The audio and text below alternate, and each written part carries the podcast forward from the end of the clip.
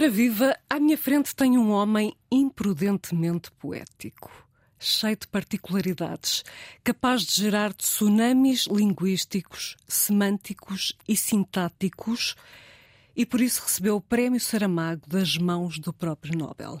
Eu cá vou dar-lhe as boas-vindas. Walter Ugumem, olá.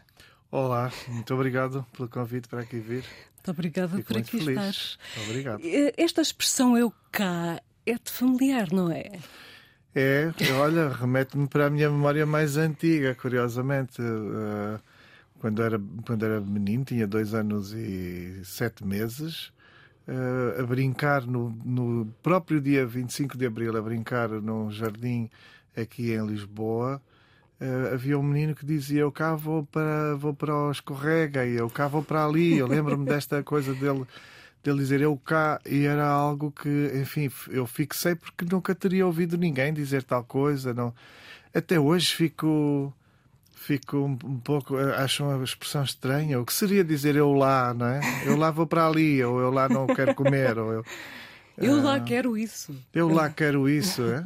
até dizemos, mas Uhum. ficou assim a memória desse menino. Era um menino muito clarinho, muito loiro e, e certamente contrastava com os meninos com quem eu estaria habituado a brincar em Angola, que seriam muito menos clarinhos. Portanto, tudo aconteceu nesse dia 25 de abril de 74, o dia em que a minha cabeça nasceu.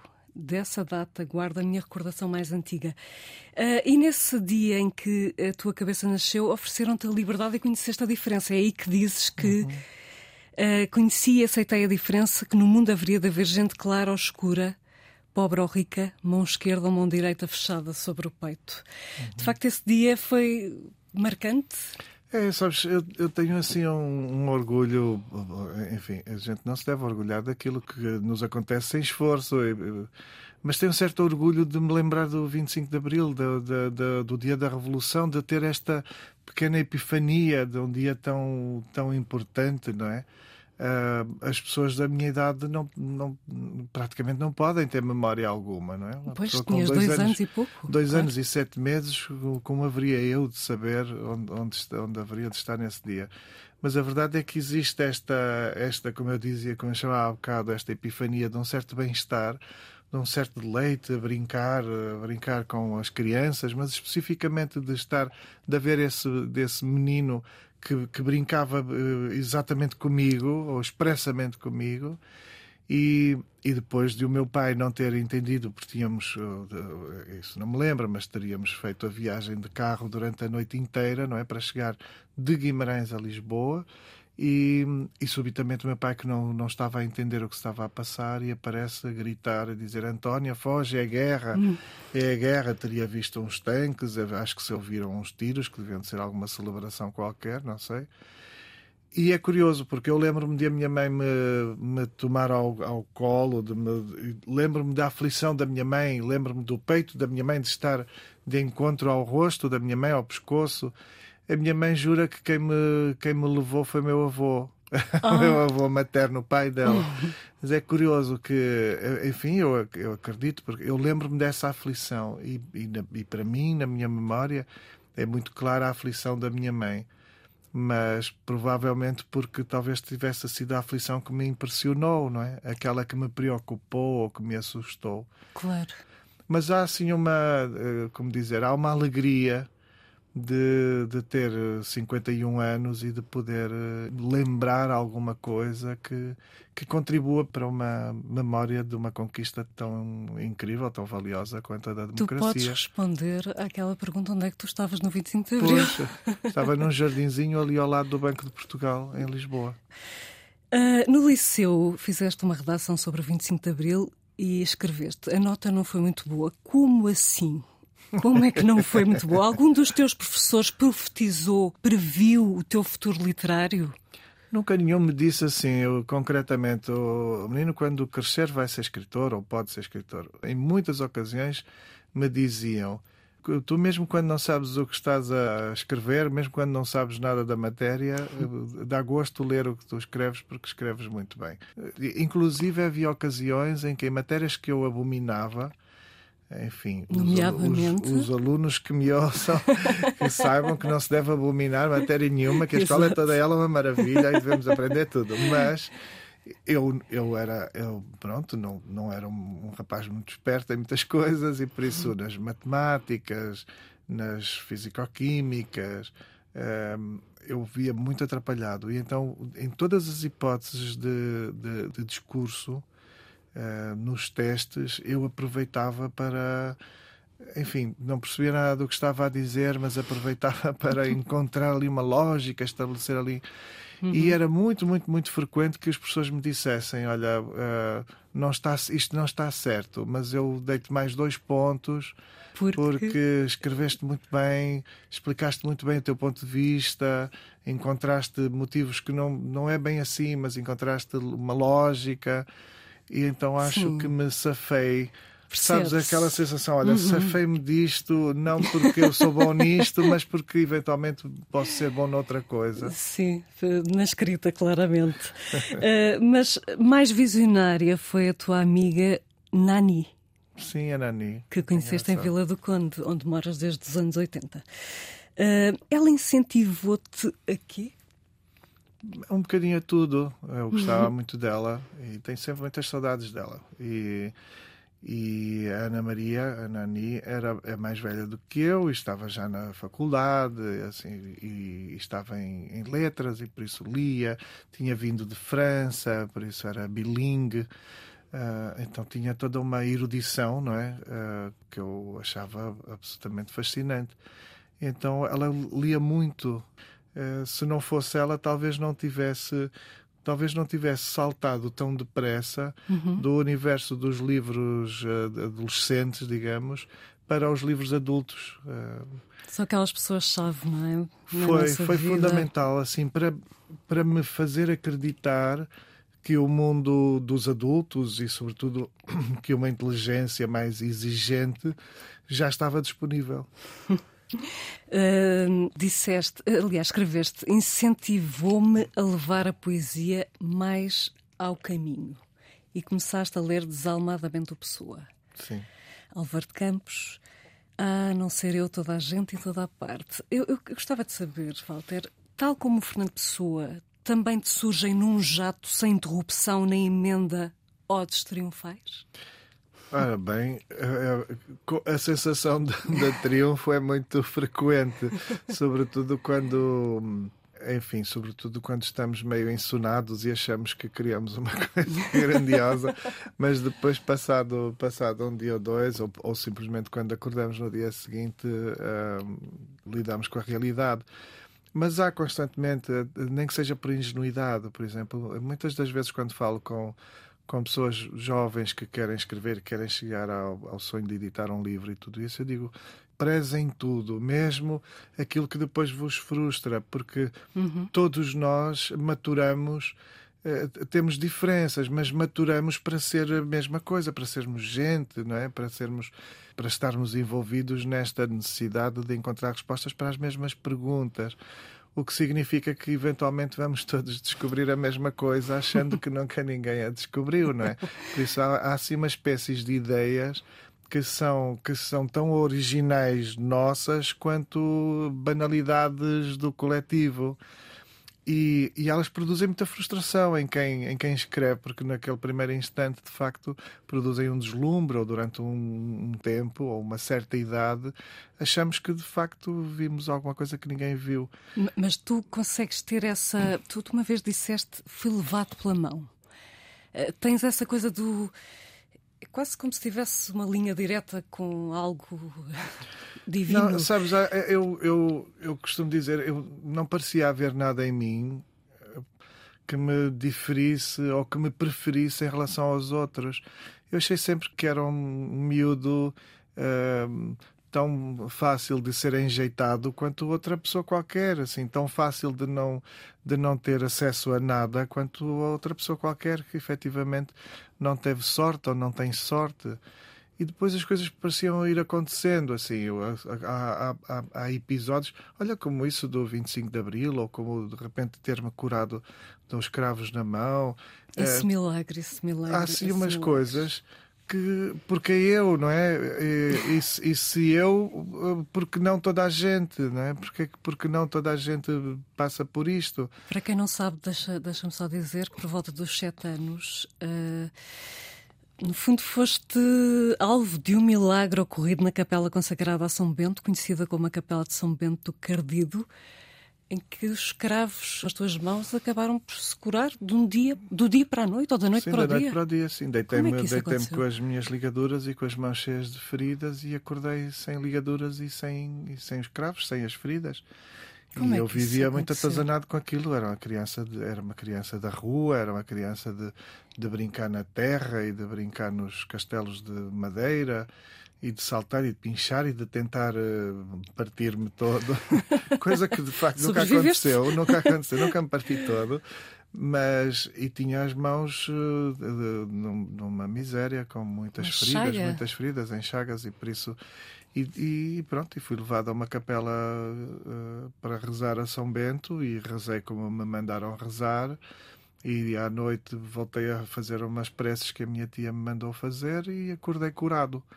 Uh, o que é que isso uhum. significa ou deixa de significar? Bem, agora cada um decide o que quer. Agora, para mim foi uma coisa concreta, é uma coisa concreta. Aliás, era tão concreto que eu fiquei tão satisfeito, fui à minha vida, nem sequer.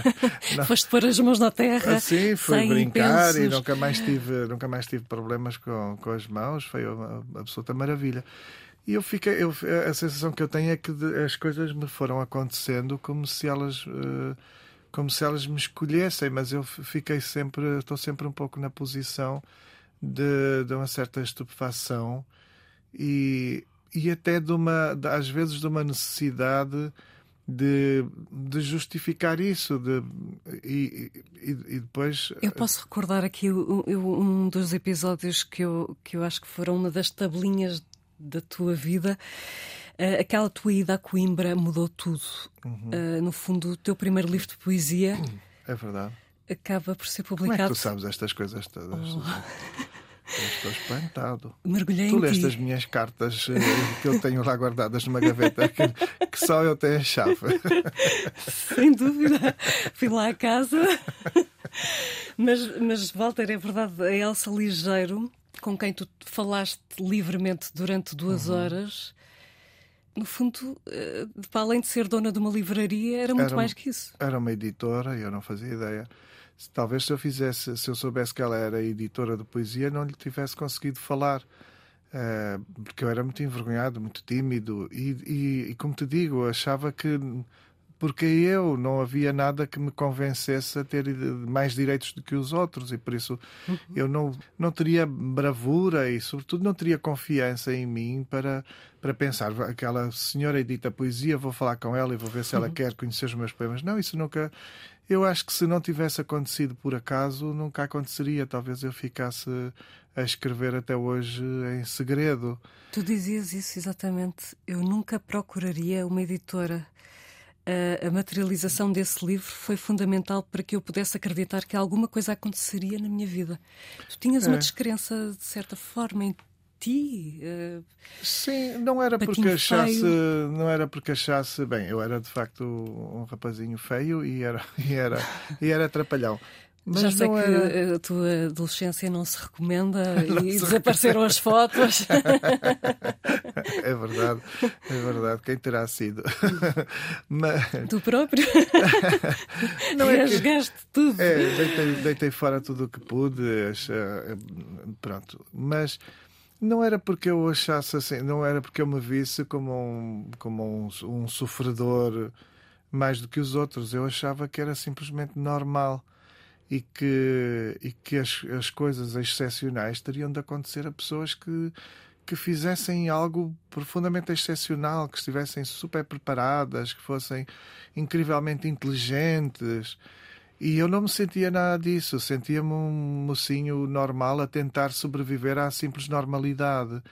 Eu hoje, e, e, sobretudo para as pessoas mais novas que, que têm os seus sonhos e tudo, eu digo pela, a partir da minha experiência, eu incentivo muito a que as pessoas não desistam. Eu acho que foi a única coisa que de facto me defendeu, foi não desistir. Assim, aquilo que verdadeiramente me defendeu foi não ter desistido de escrever.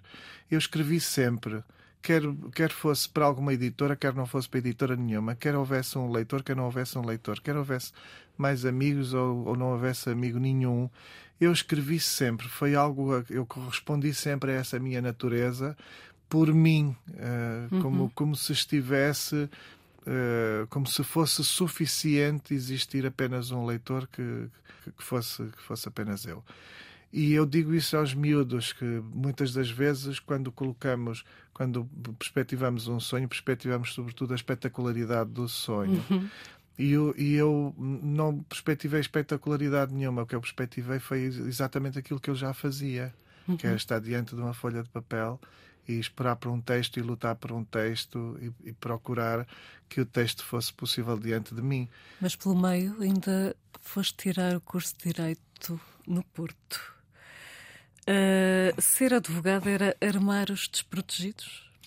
Era, eu queria muito, assim, a dada altura, talvez porque entendesse um bocadinho essa, esse, esse sujeito, essa pessoa que fica muito na periferia das coisas, fica muito só a observar como se não estivesse legitimada a pertencer ou participar. Eu, eu quis muito fazer o curso de Direito por, para, para me empoderar de uma certa. Não, não a mim, para me fazer valer ou ouvir, mas para me empoderar de uma, de uma ferramenta que pudesse criar justiça, assim, que pudesse, que pudesse acolher. Eu, ainda hoje eu sou um bocadinho aquela pessoa que, que agrega os, os aflitos, assim, uhum. os, os mais à deriva. Uh, enfim, eu, eu acho que tenho uma tenho uma energia. As, as, as, pessoas normalmente vivem com medo de, de, de perderem energia, de se cansarem com, com os problemas dos outros. E isso pode acontecer, mas eu acho que também me alimenta um bocado e tam também é importante para mim ter a sensação de que servi para alguma coisa. Não, não consigo. Sem dúvida. Ajudaste aquele rapaz que uma vez uh, uh, assumiu em frente a toda uma plateia a sua homossexualidade. Uhum e que se mataria se o pai não o deixasse ser quem era. E, e aí sim. sentiste uma urgência de ajudar, não foi? Sim, sim, de, de limitar. Um eu há dias dizia assim em brincadeira, mas é quase verdade que devo ter uns, uns 6 ou 22 amigos suicidas. E, mas. 6 ou 22? Eh, eu, eu, acho, eu acho que quando ouvimos determinadas coisas e quando estamos diante de pessoas que, que são capazes de uma de uma confissão tão fraturante, precisamos de estar à altura da, uhum. do, do, do, também do que é dito, não é? E, e eu, eu, uso muito o exemplo da minha vida, assim, de, do, um, de uma certa sensação de, de, desamparo em alguns instantes, não é? Eu, eu sinto que venho de um venho de um canto do mundo, venho das Caxinas e, uhum. continuo nas Caxinas, na verdade, em Vila do Conde, embora agora a minha casa está em obras, mas a minha casa será agora em, em Barcelos. Um, mas Será sim, a partir de agora? Ou, sim, ou é só é, enquanto houver obras? Não, no fundo já é. Eu comprei uma casa ah. numa freguesia de Barcelos, estou a fazer obras assim que acabe. Uh, é a minha residência, por isso vou passar. Vou Bem, passar Walter, a é que demoravas numa nas Caxinas desde os 9 anos? Desde os 9, 10 anos de até idade. Aos 50. Até aos 51, vou fazer 52. Isso, a partir de agora passo a ser barcelense. uh, sou eu e o galo. Espero que não me arranquem, espero que não me arranquem a cabeça de como ao galo. Mas se me arrancarem a cabeça, eu continuarei a falar e a cacarejar, certeza absoluta. Mas... Sim, com essa voz bonita, que já lá vamos. Mas, Walter, esqueceste a advocacia, uh, muito graças também ao Dr. Almeida Sampaio pai com quem estagiaste, foi ele que te disse que ainda poderias salvar-te do mundo áspero do direito. Pois foi. E, e a poesia começou a ganhar espaço. Ganhaste um prémio de poesia da Associação dos Jornalistas e Homens de Letras do Porto com um livro chamado Egan Schill, Autorretrato de Dupla Encarnação. Escreveste este livro pelo pintor austríaco, mas também por teres ouvido numa tarde qualquer na Biblioteca Rocha Peixoto da Pova de Varzim o disco dos Rachels, chamado Music for Egan Schill. Logo ali, os escutadores nos ouvidos escreveu o poema que abre todo o texto. É assim que te nascem as palavras aos escutadores nos ouvidos e música? Pode ser. Que engraçado teres dado, dado conta dessa história. um, Sabes que a, can, a candura era ainda novito, ainda tinha 20 e poucos anos, 20 e alguns anos. A candura faz-nos acreditar que, que, se podem procurar os poemas. E, e, no fundo podem, eu procurei. E como é que eu procurava? Procurava indo pasmar diante do mar, ia ver, ia ver, ia ver uh, os, os, jardins, uh, passeava pela rua devagar a ver as pessoas, a ouvir o que elas poderiam dizer, e depois pasmava muito para a música, para a pintura, e a dada altura fascinou-me o Egon Schiele. E é curioso que é uma coisa muito muito começadora. Eu tal, talvez hoje, certamente hoje não escreveria sobre o Egon Schiele, escreveria sobre sobre artistas plásticos, sobre pintores mais talvez mais complexos, mais uh, que me levantassem um, um, desafio mais inexplicável. Mas naquela altura Egon Schiele parecia-me absolutamente inevitável. E um dia na Rocha Peixoto, tentando descobrir, não havia internet, não podíamos, uhum. não podíamos fazer assim um streaming de coisas desconhecidas. Eu ia percorrendo os CDs que lá estavam e, e descobri com muita maravilha, eu que já estava que já estava fascinado com Egon Schiele, descobri com muita maravilha um disco que lhe era dedicado ou que era inspirado na sua obra. E, e, e fui ouvir e então comecei a escrever. E foi aí que apareceu esse livro. Foi é, é, curioso que é um livro quase inteiramente escrito na, na biblioteca da Póvoa de Varzim que era uma biblioteca muito mais, eh, já muito mais modernizada do que a de Vila do Conde e por isso eu ainda que vivesse em Vila do Conde atravessava lá as fronteiras e, eh, e ia para a terra para a terra vizinha. Mas eu ainda faço muito isso sabes? É curioso que uh, ainda ainda entro num museu numa galeria ou ainda ou ainda vou ouvir um trecho de música qualquer como quem vai colher algo. Uhum. Eu acho que não saberia interessar-me por eh, música, e eu, eu sou um melómano, ouço música sem constantemente, dúvida. mas talvez não soubesse interessar-me por música sem que a música me se transformasse num, num verso, numa frase, num texto. era como não saber para que serve. Porque, olha, eu dançar não danço. Não. Às vezes abano-me um bocadinho, mas dançar não danço. Uhum. E não sei, parece que todas as coisas são, são eh, pertinentes à força do texto. Que, uhum. me possam, que me possam oferecer. Deixa-me só fazer aqui um parênteses, porque de facto vou fazer uma autocorreção. Egon Schiele, é assim que dizes? Eu digo Egon Schiele, mas eu, na verdade não sei como é que se diria no, na origem, né? naquela. Austríaco, pois. Austríaco, naquela. É estranho, não língua é? que para mim é impraticável dos, Sim, sem dúvida. dos alemães. Mas, Walter, a música. Pedi-te duas músicas do coração. Escolheste, em primeiro lugar, Sposa son disprezata na voz de Cecilia Bartoli.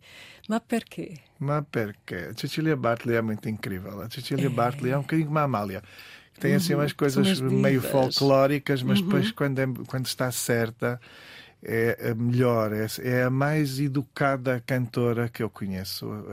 A Maria Callas era, era tudo lhe era natural, parecia que abria aquela voz sem esforço. A Cecília é ao contrário, a gente percebe a escola, não é? Percebe o empenho. Sim, Mas os, Cecília... os dois pais, tanto o pai como a mãe, eram, eram cantores de ópera. Exatamente. A mãe ensinou desde cedo, desde cedo. cedíssimo, a e, cantar e a técnica perfeita. E a vida inteira dela é uma escola, foi uma escola, no, no, sentido em que ela, em casa e fora de casa, esteve sempre disciplinada e disciplinou-se. É uma espécie de atleta olímpica, não é? Teve sempre Sem uma dúvida. vida uma vida de alta competição no que respeita à, à educação da sua voz o que me, o que me fascina nela é que ela, de facto, quando acerta, ela torna-se imbatível. Tem qualquer coisa que, que eu acho que reconheço numa Montserrat Caballé, que, que era um, um trinado, assim, uma, uma delicadeza nos uhum. agudos. Mas a, a Cecilia tem, tem, uma, um, tem uns pulmões imbatíveis e por isso, por vezes, faz uns arcos de som intermináveis que parece impossível que a senhora ainda não tenha Uh, Falecido. Ainda não, tenha voltado a encher os pulmões, que, aquilo, que, aquela, que aquele sopro ainda renda. Uhum. Então, e esta suposição disprezata, que é uma coisa do Vivaldi. É uma coisa do Vivaldi ou do Francesco Gasparini, é que Pô, há essa dúvida. É, e, e, do Giacomelli, que é, um, que é um compositor prévio que faz um que faz um, um sposa no Mykonossi. Uhum. No fundo é uma coisa que se fazia muito no barroco, que era quando quando em determinadas peças havia uma personagem torpe, a personagem, por ser torpe, e para traduzir exatamente a indignidade daquela personagem, ela não merecia uma composição original, ela merecia um pastiche. Ah, e então certíssimo. o compositor roubava, no fundo, uma composição prévia de um outro compositor, mudava a letra para adaptar à peça que estava em causa, e, e a cantora, digamos, ou o cantor, expunha uma melodia que já existia, mas que significava exatamente: olha, esta personagem, uhum. como não é boa pessoa, ela não tem direito a que o Vivaldi componha para ela. e então é, o Sposa, Nomico, o Sposa Son Disprezata é uma é uma variação, digamos assim, é uma maturação do Sposa Non Mi Conosci. Que engraçado. E é lindo de morrer. Mas lindo, é um desalento de a letra. Sou pois esposa é. e sou desprezada, sou fiel, mas abandonada. Seus, o que Coitada, é que eu fiz? O que é que eu fiz? E ela suplica ao marido para lhe prestar atenção e suplica à mãe que a acuda. Uhum. É, é a minha cara. eu, eu, adoro coisas assim, adoro estas tragédias perfeitas, Certo. absolutamente sem limite. As mulheres e os homens em fanicos, adoro, adoro isto. Nesta coisa assim, muito Madame Butterfly, aquela, Sim. aquela coisa da, da, da, da donzela que espera, mas que já não espera ninguém porque ele é um estafermo, ou então do homem que se convence que, que ela vai, vai ser, enfim, isto e aquilo e não dá certo. Pronto, eu adoro, adoro um- tragédias amorosas e. Um eterno romântico.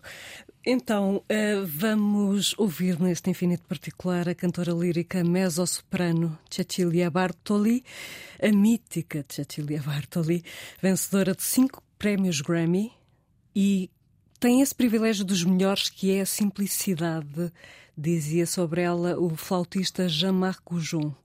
É atualmente a diretora artística da Ópera de Monte Carlo, no Mónaco, e é, aliás, a primeira mulher a ocupar esse cargo. Escutemos então agora a mezzo-soprano italiana com Sposa son disprezata.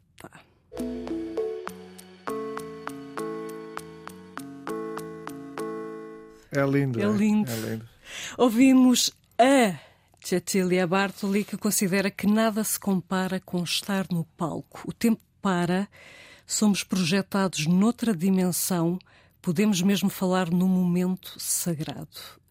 Walter Ugumem, alguma vez sentiste isto em palco com o teu grupo musical Governo? Não, senti uh, a, a, a beirar-me de um ataque cardíaco.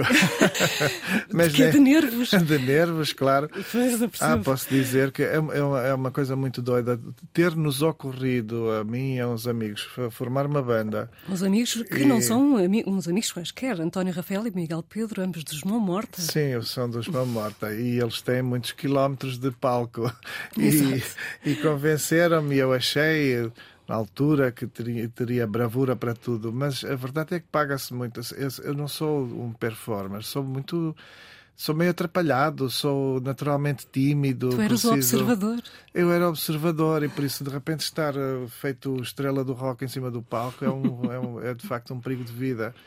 E tivemos uma ocasião em que fomos convidados para o palco Jazz na Relva do, do Festival Paredes de Cora, Exato. que tem uma, uma multidão de gente a olhar para nós, Uhum. eh, que eu acho profundamente indiscreto que num concerto tenham de olhar para quem está no palco, que é que não olham para outros rara, lados, não não é? Coisa mais insólita. e, mas foi muito horrível. Eu estava completamente. Eu, eu estava a fazer aquilo de uma forma mecânica, a tentar apenas sobreviver. Secou-te a boca. co- Tudo eu comecei é a ter um tique, comecei a ter um tique na boca, a boca a puxar para o lado, e eu pensei que ia ter A aqueles ataques. AVC? É, eu pensei que ia ter um ataque e ia ficar com um lado da- da- do corpo paralisado. Eu assim, eu vou, eu vou sair, vou sair lesado deste concerto. De maca. e, e a dada altura pensei assim: olha, talvez seja isto, vou morrer em palco, assim, que ironia. Morrer aqui Quem diante dizia da, que dos jovens. antes dos 40, Sim, eu achei. estava ali a tua oportunidade. Era, era. Eu achei, olha, sim, talvez, talvez, pronto, talvez. Já não vou viver nenhuma pandemia, já não vou ver mais atrocidade. Assim não poderia chegar ao Nobel, que Não, ainda mas, é uma eh, possibilidade, quem sabe. Não, mas é o que eu costumo dizer assim, a minha, a minha, a minha curiosidade é saber se existe, se existe uma transcendência Uhum. e eu, eu não, não sei se existe, não posso, não posso prometer nada a ninguém. uma- já uma tive assim umas prova. esquisitezas, tive umas esquisitezas. Mas a minha curiosidade é saber se existe uma transcendência. Se existe uma transcendência, eu, eu, eu suspeito que chega a um lugar melhor que o Nobel. Se tiver de morrer, eu estou sempre bem. Sim, se calhar até, até sais a ganhar, Sim, sim. quem sabe. Walter, estive, estive a ouvir a, canção Meio Bicho e Fogo e a fuga do amor que vier. Não há fuga. Minotauro Bomba. Ahm, aquele trinado, Walter. É impossível não compará-lo ao do Anthony, dos Anthony and the Johnsons. Ou, se quiseres, a Ana Oni agora, não é? O Anthony tem a mania de me copiar, sabes? É uma coisa, uma coisa muito, Claro. muito cansativa. E ele, quando me ouviu a cantar, ele disse: ah, Eu quero ser assim, exatamente assim. Uhum. É, eu, eu, eu vou te explicar. Eu acho que hum, eu, eu quando ouvi, quando comecei a ouvir o Anthony pela primeira vez, eu apaixonei-me completamente. E Como acho não? que por essa paixão eh, também eh, eh, contribuiu o facto de, de alguma forma, a minha voz eh, poder aproximar-se um pouco. Era-me, não vou dizer que absolutamente fácil, mas era-me relativamente fácil eh, cantar as suas canções ou passar por determinados trechos das suas canções. Qual era a tua canção preferida? Talvez, talvez, ah, sei lá, tantas. A One Dove é uma Uhum. das canções que eu mais gosto. Belíssima. Mas eu gostava, gostava muito do Man is the Baby. Linda. É, ah, Como é que era? Ah, não, não nem pensas. Eu adorava Cripple and the Starfish, por Sim, exemplo. lindo, Um, lindo. eh, Grows back like a starfish. Também é um Sim. bocadinho de, de Cripple, não é? Que depois renasce Sim, como um sim. peixe dourado. Aliás, até, É um nisso essa Anthony tinha. Uhum. muito que ver comigo, essa, essa figura magoada. Exatamente. né? É que to- toda aquela toda aquela um certo desalento que é mais do que uma mais do que uma melancolia era mesmo uma aceitação de um de, uma, de um sofrimento sem o qual não é possível conceber a realidade Eh, eu identificava me identifico muito com isso eu gosto muito e, e, de facto foi muito curioso porque eu comecei a ouvir o Anthony porque ele foi editado foi descoberto pelo David Tibet Exatamente. que era um dos meus ídolos, é um dos meus ídolos, e o David que eu conhecia falou-me e disse: Olha, descobri um, um rapaz com uma voz incrível, vamos editar. E eu, eu ouvi o disco do Anthony logo assim, muito imediatamente. Eu sei, eh, um dia o David, escreveste um dia, o David enviou-me um e-mail a dizer que tinha descoberto a voz mais impressionante à face da Terra. Uhum. Estava a falar do Anthony. E, e foi ele, no fundo, que editou o primeiro disco. Foi, foi uma edição de mil exemplares da La Carrera, que ninguém conhecia. Quando, quando os Current 93, que são uma banda ainda hoje muito pouco Sim. conhecida, vieram tocar Mas aqui tu a amavas Lisboa, e sempre amaste. E eu fui ver entusiasticamente e o Anthony fazia backing vocals e Backing. fez uma primeira parte no concerto. E eram, eh, o concerto era para 42 pessoas, por isso estás a ver Que o Anthony, privilégio. o Anthony a abrir um concerto de 42 pessoas. E eu, na altura, era dos raros que conhecia a música dele, então fui-lhe falar e ficamos amigos desde então. Ah, Aliás, até, até eh, quando o Anthony voltou a Portugal mais tarde, a Coimbra, com o Lou Reed, Uhum. andaste o dia todo com ambos. Com ambos, sim, e o Lou Reed era um bocadinho duro, era muito estranho, mas, mas foi muito simpático comigo. As pessoas têm histórias terríveis do Lou Reed, mas eu tive, eu tive sorte. O Lou Reed gostava muito do Anthony e apresentava-o sempre, sempre que o Anthony cantava o Candy Says durante o, o concerto. O Anthony fazia os backing vocals, fazia os, os coros, mas havia um instante no concerto em que o Lou Reed parava, ficava só como músico, instrumentista, e o Anthony cantava o Candy Says. E o Lou Reed dizia sempre: Esta é a minha parte favorita do concerto. Uau. O instante em que se pode ouvir como deve ser a voz do Anthony. É que, é que, de então- facto é, é- é uma voz que tem uma profundidade emocional. É, é uma espécie de Aquilo Nina é- Simone com, Sem com dúvida. Elizabeth Fraser dos Cocteau Twins. É assim uma mistura. É, sim, é uma, é uma mistura muito extraordinária. E tu, e tu escreveste sobre, sobre o Anthony. Acho genial. Somos amigos. Há coisas na voz dele que viajam de longe como importações diretas entre céu e terra. Uhum. Isto diz tudo. É, é uma coisa mesmo etérea, não é? Eu achava, e eu, eu coloquei o Anthony no meu, no meu primeiro romance, é Uhum. curioso, em 2004, quando saiu O Nosso Reino, Sim. existe uma figura que é o Sr. Haggerty. porque o, o Anthony chama-se Anthony. Haggerty. e então eu pus o Sr. Haggerty e o Sr. Haggerty cantava na igreja. E então cantava exatamente na igreja por ser uma espécie de voz de Deus. E, enfim, diz-se muito isto. Há, há alguém que diz que a Amália tem a voz de Deus, a, a Teresa Salgueiro pode ter a voz de Deus, o Caetano Lindo. Veloso pode ter a voz de Deus, a Cecilia Bartoli. eh, Uhum. Mas o Anthony, seguramente, talvez existam muitos deuses. O mais interessante disto tudo, uh, Walter Ugumem, é que tu tiveste na mão a oportunidade de editar, aliás, de reeditar Pois o foi. disco de Anthony and the Johnsons Sim.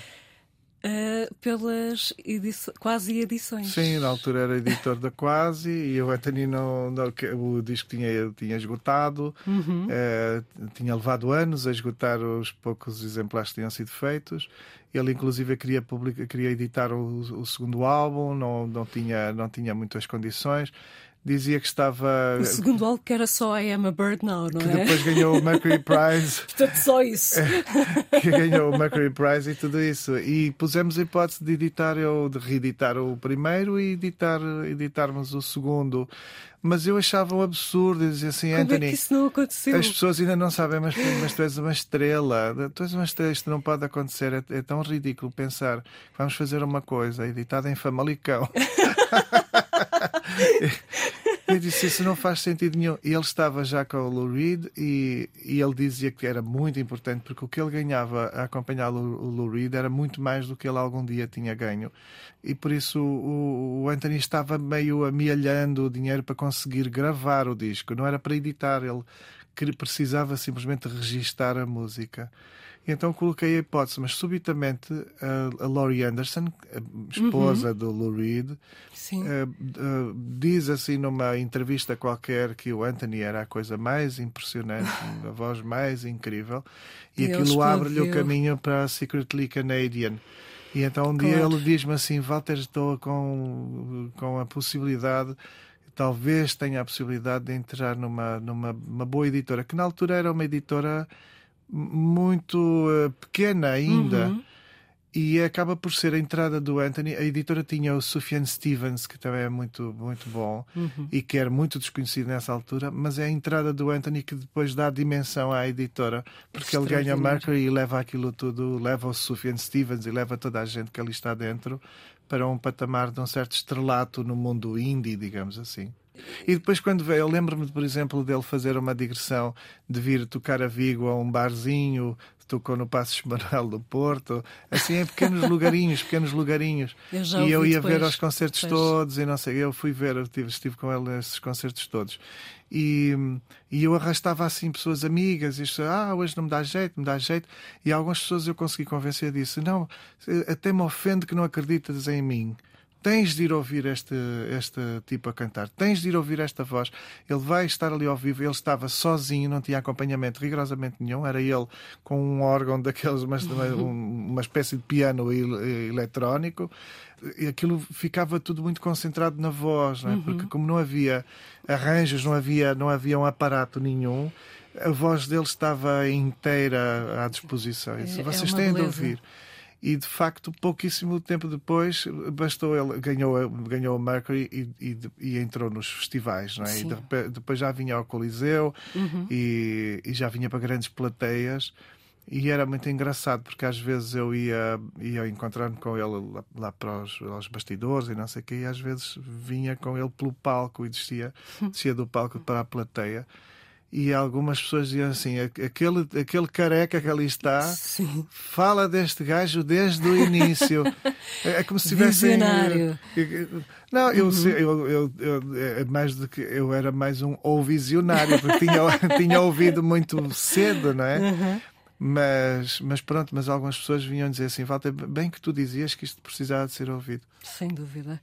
Uh, há aqui também um paralelismo com, com a tua vida. Tu também uh, andaste a lutar durante anos e as coisas também não descolavam e, e não aconteciam. E eu tocou muito uh, as tuas declarações sobre a tua saída da Quasi em dezembro de 2004 o telefone que não mais tocou logo a seguir, a ilusão das amizades que se desvanecem. Aquilo foi ali algo duro de, de, de se enfrentar, não foi?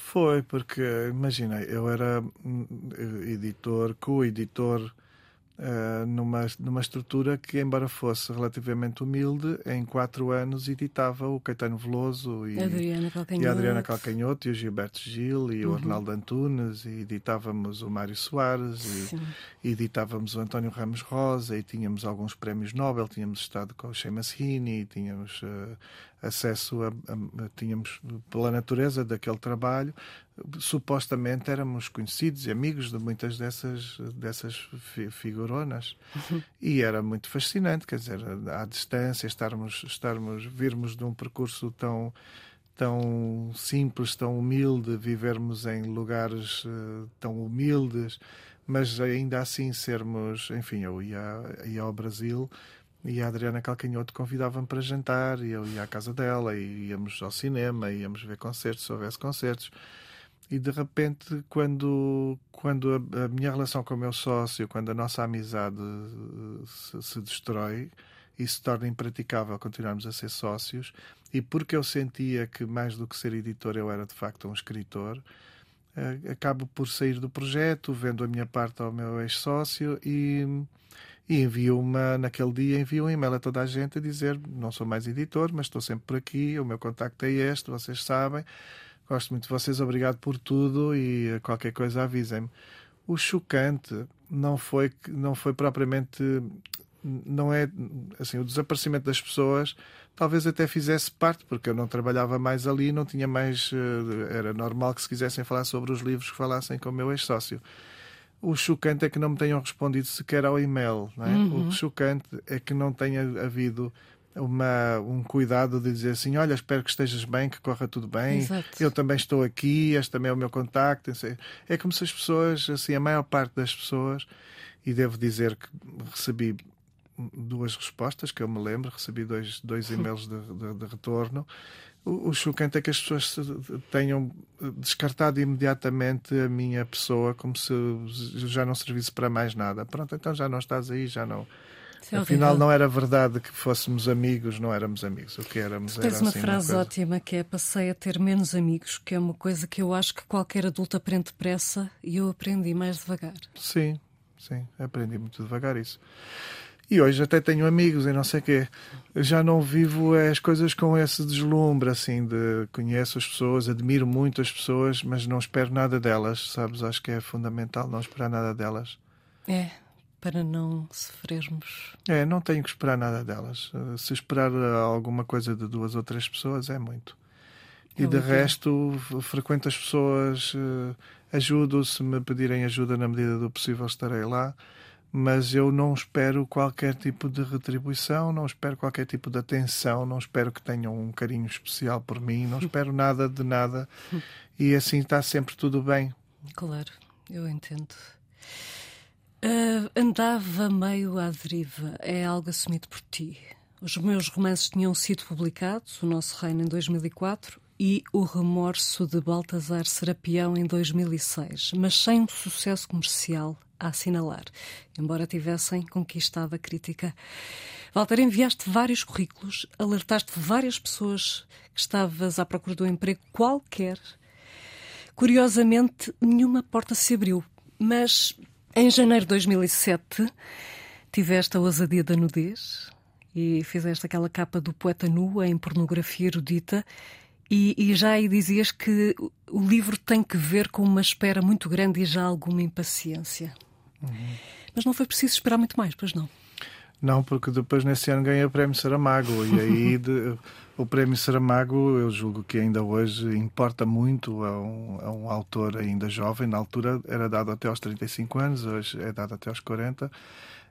Um, e o Prémio Saramago retira-nos mesmo de uma realidade e coloca-nos noutra realidade, né? dá-nos uma visibilidade e de facto traz uma benesse que é, que é o interesse das pessoas, a atenção das pessoas e foi fundamental. A partir daí eu passei a não, a não procurar mais emprego, passei a poder. Né? Claro que também tem muito que ver com a, a, a, o meu modo de vida. Não tenho filhos, não casei, por isso uh, vou podendo, fui podendo. Hoje em dia já poderia ter filhos, mas, uh, mas ainda bem. Ainda, mas, ainda te escapam, não é? Sim, sim, não sim se, eu, se, eu, se eu tivesse de, de cuidar, se tivesse de, de sustentar eh, os, os, filhos, daria para sustentar os filhos e continuar a ser quem sou, continuar a trabalhar como trabalho. Uhum. Mas na altura, o, o dinheiro que eu fui ganhando, os livros que se foram vendendo, foram possibilitando que eu, que eu não estivesse mais naquela naquela angústia de precisar de, de, garantir a sobrevivência, não é? Porque uhum. a sobrevivência foi sendo garantida pelos livros que se foram vendendo. Eu calculo que tenhas as palavras de José Saramago memorizadas. Sim, o que é que ele bem. disse? Sim, que eu, Quando que te entregou o prémio em mãos. Sim, que o livro era um tsunami literário, não no sentido destrutivo, mas no sentido da força, do ímpeto, há uma. Há uma e eu, essa... o engraçado é que ele disse: lembrou-me algumas ousadias a que me atrevi há 20 anos e que produziram escândalo. É verdade, é verdade. ele ele divertiu-se com o livro, achou, achou que o livro era, era corajoso. Eh, eu, eu, na altura, devo confessar que, como eu escrevia para muito poucos leitores, eu tinha poucos leitores, não estava em causa coragem nenhuma, estava em causa simplesmente a vontade de, de levar eh, alguma coisa adiante, mas, mas era por mim, não era, não era por rigorosamente mais nada, senão, senão para que eu próprio pudesse assistir ao livro, não é? Era o livro que eu queria ler. Eu acho que, enfim, os escritores julgo eu que quando estão com a cabeça no lugar certo eu acho que a gente procura escrever um livro que quer ler e não propriamente eh, não, não tem que ver com outro aparato, com outra expectativa, senão, senão essa nossa enquanto leitores também.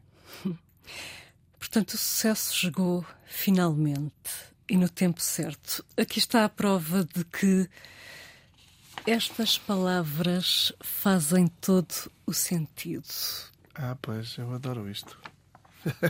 Podes ler ou cantar, se faz favor. É agora, que vergonha. Ali, o meu editor. Ora bem, deixa lá ver se eu, se eu ainda sei cantar isto. Bem pensado, todos temos nosso fado, e quem nasce malfadado melhor fado não terá. Um fado é a sorte e do berço até à morte. Ninguém foge por mais forte ao destino que Deus dá. Obrigado. Já não sei cantar, ainda por cima, Obrigada. isto é quase de manhã. Mas isto é a maravilhosa Amália. Uhum. O destino de cada um chama-se assim. É um fado que ela cantou apenas num filme, não, não gravou. Uh, não gravou em estúdio, gravou num estúdio de, de cinema, digamos assim e para mim é um dos fados mais lindos do mundo desde sempre. Não sei nem como é que as fadistas que andam aí a, a recuperar eh, tudo quanto é fado não, não chegam a isto. Não, não veem filmes, não sei. É, um, é um dos meus fados favoritos. É lindo e, e ninguém foge por baixo forte ao destino que Deus dá. Ai, Walter, o tempo, esse bandido foge-nos. Terminaremos este infinito particular com música, como sempre. Qual foi a segunda escolha? A tua segunda escolha? Olha, escolhi uma, uma, uma senhora que toca piano, uma pianista, Olivia Belli, que também é compositora, uhum. mas neste caso italiana ela interpreta. Também. Italiana Duas. também. Curiosamente, olha, tenho de ir à Itália ver o que é que se passa comigo. Uhum. Uh, mas ela, neste, esta, este é um tema do Philip Glass, ela aqui está como intérprete apenas. uh, Night on the Balcony. É um, é um tema curioso que é uma, é uma coisa que pertence a um filme, a uma banda sonora, que o Philip Glass fez muitas. E no original, digamos assim, na proposta que o Philip Glass faz, o tema é muito desinteressante. É assim meio apressado, uma coisa, uma coisa a correr para apanhar o comboio. E a Olivia Belly faz uma interpretação absolutamente oposta. A composição é exatamente a mesma, mas faz uma, uma interpretação absolutamente oposta e instala uma melancolia, instala uma calma, uma, uhum. uma paz nesse som. E eu ando viciado, provavelmente no ano passado foi, uh, foi o trecho da música que eu mais ouvi. É, é um trecho com tempo, com é. a natureza que ela adora contemplar. Ela vive numa zona assim é. campestre de Itália. A minha calma-me muito, sabes? Eu tenho umas é listas, eu tenho umas listas de música. Eu uso uma plataforma de streaming tem umas listas de música e esta música está em várias listas. E por hum. isso é que eu, de facto, ouço muitas vezes. Mas e é, é curtinha. É curtinha é. e e ela é assim, ela, ela espoleta em mim uma, um, um, estado de espírito muito, muito prazeroso, assim, muito, parece que me equilibra. Já vamos ouvi-la. Ai, o tempo, volto a dizer, uh, segue o navio para o labirinto, para o fim, mas não poderia despedir-me de ti sem te apresentar a nossa mítica Tómbola Redonda. É uma espécie de oráculo eu vou baralhar e gostaria muito. Aqui estão, claro, frases, pensamentos, reflexões. Por favor, Walter, retira um papelinho aleatoriamente e lê para nós. Vou tirar, eu, eu vi que os papéis têm cores, vou tentar tirar um amarelo. Saiu um vermelho. Podes, podes voltar lá se quiseres. Não, é, é, é, Não, é sorte. Quem sou eu que quero ser um, que quero ser amarelo, mas afinal parece só vermelho. Não, eu tenho que aceitar o destino. Quem sabe descubro aqui Exatamente. o segredo pelo, pelo qual procuro. Olha, do Richard Bach. Aqui está o teste para descobrir se a tua missão na Terra acabou. Se estás vivo, não acabou. Oh! Ah, então. Estás a ver? Gosto, acho lindo. Não, não te vais embora nem aos 40, nem aos 50, Walter. Vamos esperar que, que morras muito velhinho. Muito velhinho, muito velhinho, muito velhinho. Mas feliz e nutrido. sem dores. com Wi-Fi e sempre com os ouvidos curados para poder ouvir mais música. Muito bem, é um recuerdo para ti do nosso infinito particular da Antena 1, que contou com a Joana Jorge na produção, no som João Carrasco, autoria e edição Susana Bento Ramos. Muito obrigada, Walter Ugumem. Muito obrigado. Um dos maiores escritores da nossa língua, como disse Jô Soares. Muito obrigado. Com... Muito obrigado, Susana. Foi um prazer, uma honra estar aqui. Eu é que agradeço. Cumprimentos à sua Dona Antónia e também ao Crisóstomo. Meu cãozinho, coitadinho, Lindo. que estes dias passa sem mim e fica sempre cheio de saudades. A cálculo. Obrigada também a si que nos ouve pela preferência. Até ao próximo domingo às 11. Tenha uma ótima semana.